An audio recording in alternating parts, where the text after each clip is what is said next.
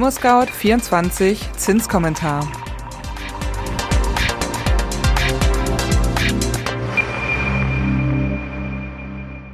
Hallo und herzlich willkommen zum ImmoScout24 Zinskommentar Podcast. Die günstigen Zinsen der letzten Jahre haben zu immer weiter steigenden Preisen geführt. Doch jetzt kommt eine neue Dynamik ins Spiel. Die Zinsen steigen wieder. Was das für den Immobilienkauf bedeutet, klären wir in den kommenden Minuten. Doch zuerst das Wichtigste in Kürze. Erstens, Lieferengpässe und steigende Rohstoffpreise heizen die Inflation in Deutschland an. Zweitens, der Kurs von Anleihen und Hypotheken Pfandbriefen steigt. Damit werden die Refinanzierungsquellen für Banken teurer. Und drittens, die Folgen kann man bereits sehen. Aktuell steigen die Bauzinsen.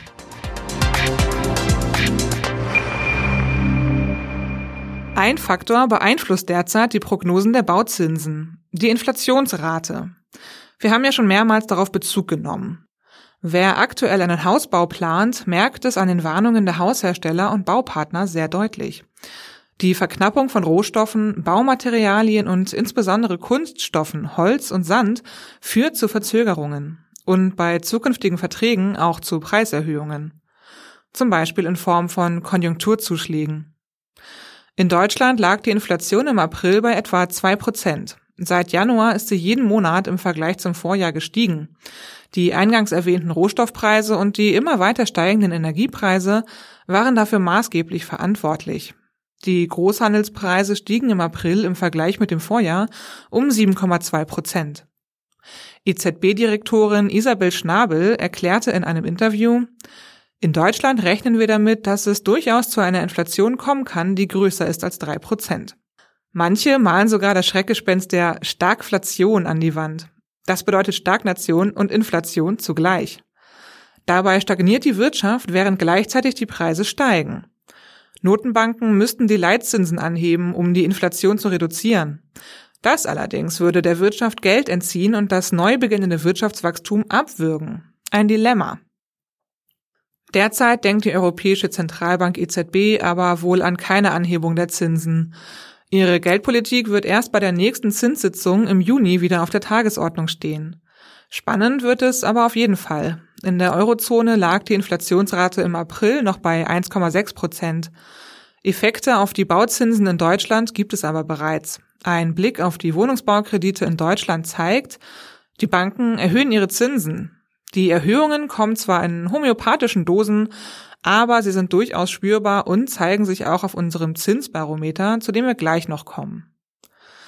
Gucken wir uns nochmal an, was die Höhe der Bauzinsen eigentlich beeinflusst. Die Bauzinsen der Banken sind indirekt von den Leitzinsentscheidungen der EZB abhängig. Deren Zinsentscheidungen wirken aber auch auf die Attraktivität von Staatsanleihen. Bei Anleihen, also auch bei Staatsanleihen, gibt es eine umgekehrte Proportionalität von Rendite und Kurs. Einfach ausgedrückt, je mehr Menschen Anleihen kaufen möchten, desto höher steigt ihr Kurs und desto tiefer sinkt ihre Rendite. Warum sinkt die Rendite? Das liegt daran, dass bei Rückgabe immer der bei Ausgabe vereinbarte sogenannte Nominalwert zurückgezahlt wird. Es ist also nicht wie bei Aktien, wo der zum Verkaufszeitpunkt gerade gültige Kurs ausgezahlt wird. Anders als Aktien haben Anleihen sozusagen ein eingebautes Verfallsdatum. Wollen zwischen Ausgabezeitpunkt und Rückgabezeitpunkt mehr Käuferinnen die Anleihe erwerben, verkaufen manche die Anleihen an der Börse, aber dann natürlich zu einem höheren Kurs als dem Nominalwert.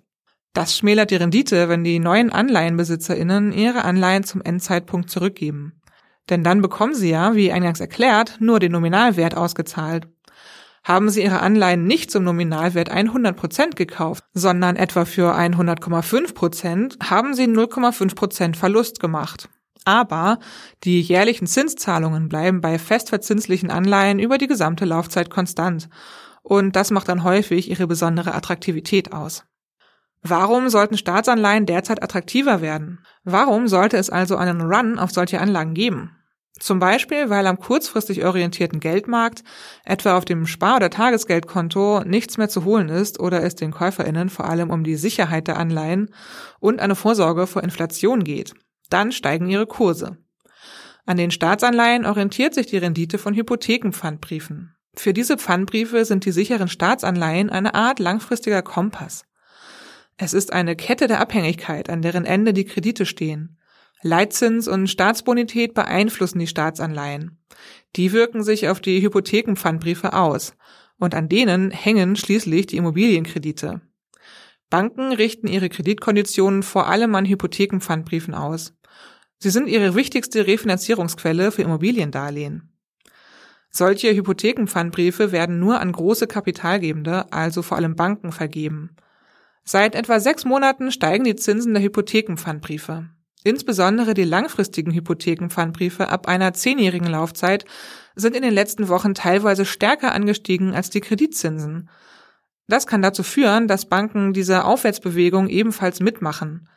Ihre Margen würden leiden, wenn sie ihre eigenen Kreditzinsen stabil hielten, aber für die Refinanzierung mehr zahlen müssten. Für Käuferinnen ist diese Situation doppelt unerfreulich. Nicht nur die Zinsen steigen, sondern auch die Hauspreise. Wer heute einen Kredit braucht, muss mehr Zinsen zahlen und außerdem für die gleiche Immobilie eine höhere Kaufsumme berappen als vor einigen Jahren. Letzteres bedeutet, auch die Kreditsumme ist gestiegen. Zum Vergleich, vor zehn Jahren liehen sich Bankkundinnen gemäß des Immobilienfinanzierers Dr. Klein durchschnittlich 145.000 Euro, um ihre Immobilie zu finanzieren. Vor fünf Jahren waren es schon 193.000 Euro. Und heute sind es 303.000 Euro. Die günstigen Zinsen waren bislang ein Motor, der die Immobilienbranche munter voranrattern ließ. Wer eine günstige Finanzierung bekommt, zahlt auch höhere Preise bereitwillig. Das ist ein simpler Mechanismus. Was aber wird passieren, wenn sie weiter steigen? Das werden wir weiter beobachten. Fest steht, ein Kreditvergleich macht jetzt besonders viel Sinn, denn die wenigen Zehntel Prozentpunkte eines günstigeren Kredits machen bei höheren Kreditsummen richtig viel aus.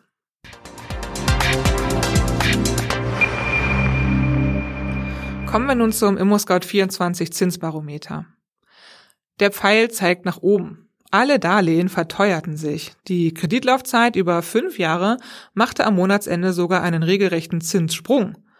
Um ganze 0,11 Prozentpunkte ging es auf 0,95 Prozent rauf. Nur eine winzige Veränderung zeigt das ImmoScout24 Zinsbarometer bei den Darlehen mit zehnjähriger Zinsbindung. Ihr Wert stieg um 0,01 Prozentpunkte auf 0,90 Prozent. Damit liegen sie sogar 0,5 Prozentpunkte unter der fünfjährigen Laufzeit. Eine paradoxe Situation. Um 0,06 Punkte stiegen die 15 Jahre laufenden Kredite. Ihr Endstand lag zum Redaktionsschluss bei 1,23 Prozent.